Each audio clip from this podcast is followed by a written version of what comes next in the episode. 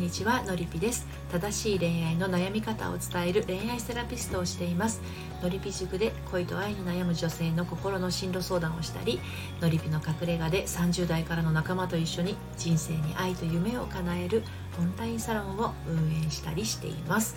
えー、今日はですね、まあ、結婚している人へのメッセージになりますがやばい致命的結婚生活が楽しくないということについてお伝えをしていきたいと思います。まあ、あのこれね今のままでまあいっかという人は聞かないでくださいね。はい、旦那さんといる時も楽しかったらいいよねっていう風になりたいなっていう方はどうぞお聞きください。でこちらの内容についてはですね、まあ、補足事項にはなりますが、えー、夜読むセラピーのりぴ公式コラム愛のトリセツの方でもですね、えー、とコラム的な感じで綴ってますのでそちらも合わせてお読みいただければなと思います。それでは始めていきますね。やばい致命的結婚生活が楽しくないっていう時の対処法というか、まあ、こんな風にするといいんだよっていうようなお話なんですけれどもね。まずその致命的かどうかなんですけれども今現在致命的にあの結婚生活に不満だったとしてもこれがあの致命的な破綻結婚の破綻にはなりません。はい。であのそこはね安心していていいと思うんですけどとはいえこんな何て言うのかな楽しくないままあの暮らしていってもなんかこううつうつとしてねあの毎日が何て言うのかな全然こう輝いた感じもしないしときめきもないしただただこう日にちがあの過ぎていくだけってなってしまうとなんとなく虚しい感じもしてしまいますよね。ですので、まあ、そこはちょっとね自分の中の意識のところで、えー、っと解決策を見出していったらいいと思うんですけれどもそもそもその楽しくない気持ちの原因というところを見ていくとですね、あのー、片方の不満が大きくあの要因となっていると思うんですよね。で夫婦ともどもあの楽しくないってなっている場合はお互いにちょっとこうあの話し合っていくっていうのもありかなとは思うんですけど片方が楽しくない。つまり旦那さんはめちゃくちゃ楽しそうな毎日を過ごしているのにあの奥さん側妻側がもう全然不満でしょうがないわっていうような場合その片方の不満っていうのを解消してあげないことにはあのどうしようもないですよね。旦那さんは不満がないってことでしょ？で自分の方、まあ、妻側の方が不満を感じているってことなのでその片方側の不満を解消してあげるっていうのがまああのいいのかなと思います。これ多分話し合っても答えは出ないと思うんですよ。だって片方は満足しているからえ何なのって感じに逆に余計にねあの嫌な気分になりかねないということなんですよね。ですのでその片方が感じている不満っていうのを解消していくにはあの自分にとっての楽しみを、えー、っと一つでもいいから見つけてあげるっていうことですね。うん、でここでよくありがちなのがですね、あのー、奥さんとかお母さんとか妻パートナー、ね、今ちょっとふた不安を感じている側の人ってねあの誰かが幸せになってる様子を見るとか誰かが喜んでいる様子を見るそれが自分の幸せっていうふうに感じる人っていらっしゃるんですけどあなたはいかがですか？例えばまあ母親だったら子供の成長だけが幸せとかあの旦那さんの笑顔が自分の喜びとか旦那さんが美味しいねってご飯食べてくれることが私の幸せとかそういう感じで誰かの何かによって自分の幸せが判断材料となっている場合、まあ、こちらこれこちらだってこれもちろん見返りがないものなのでしょうけれども何て言うのかななんかこう結局自分の内側から湧いてくるものではあるんだけど対象物がいないと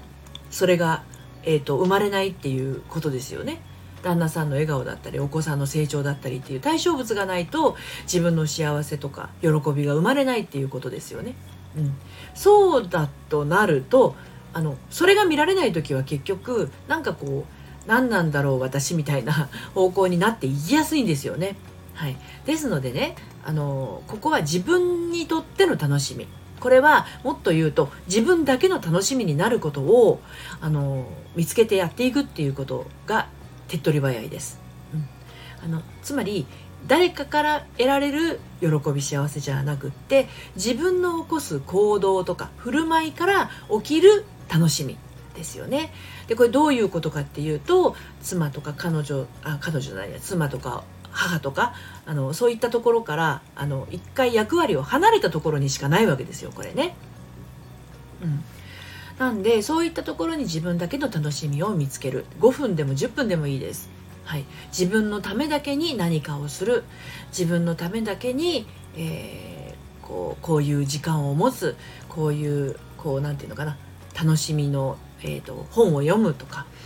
うん、自分だけのために音楽を聴くとか。自分だけのためにちょっとこう一人のお昼ご飯はあの自分だけのためにご飯を作ってみるとかっていうことですよね。それが自分だけの楽しみです。ここには旦那さんとか子供とか全然入ってこないじゃないですか。だから自分で作れるわけですよ。楽しみをね。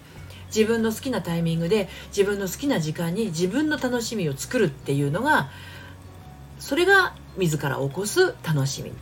ですね。役割から離れ離れたところにある楽しみになります。で結局ね普段そういうところを感じられない人っていうのはいつも何かしらに追いかけられているような気分で過ごしているんですよね。うん、あのお世話することとか旦那さんのお世話することとか、えっと、お子さんのお世話することとか何かこう家事に家事をあれも私はやんなくちゃいけないこれもやんなくちゃいけないこれが終わったらこれみたいなスケジュールって一日のルーティンの中にあるかもしれないんだけど、まあ、そういったものもね本当はこれはじゃあ旦那さんやってねとかこれは私がやるねみたいな分担ができればいいんでしょうけどどうしてもねこの完璧主義なパーフェクトウーマンというのはですね人に甘えたり頼ったりが不得意なんですよね。うん、でもそういうふうに自分のためだけに楽しみを作る時間を持って自分をつまり甘やかせるっていうことですよね。緩める甘やかせるそういった時間を持っていきますとその時間とかあのそういうことをやろうとする自分のこう心の中に安心感とか満足感が生まれてきますのであこんなに完璧にやらなくてもまあいいかと手抜きをしてる部分があったって私は私っていうふうに思えてくるんですよ不思議なことに。でこれやった人しかわからないと思うんですけどね、うん、ですのであのまあ結婚生活が楽しくないなやばい致命的ってなってる人はまああのそれが決定的な破綻結婚生活の破綻にはならないんだけどそれがまああの致命的な不満のもとになっていますんで、うん、それをあの少しでもこう和らげていくにはね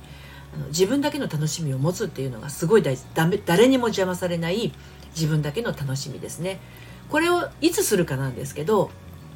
えっとまあ、旦那さんが寝た後にするとか旦那さんがいない昼間する。それか旦那さんが起きる前にするっていう自分一人だけの時間を本当にたくさん持ててるほどあの満足度も幸福度も安心感もね達成感も増えてきますのでどうぞ試してみてください。もうパーフェクトウーマンは NG です。はい。ということで最後まで聞いていただいてどうもありがとうございました。こういったまあ心の在り方ですとかあとはその自分自身の人生としての楽しみ方はオンラインサロンの方でもですね仲間と一緒にあの話し合ったり私の方で限定配信をしたりして進めておりますのでご興味ありましたら説明欄のところから遊びにいらしてください、えー、余分セラピーのりぴ公式コラムにもこのことは綴っています。それではまたさようなら。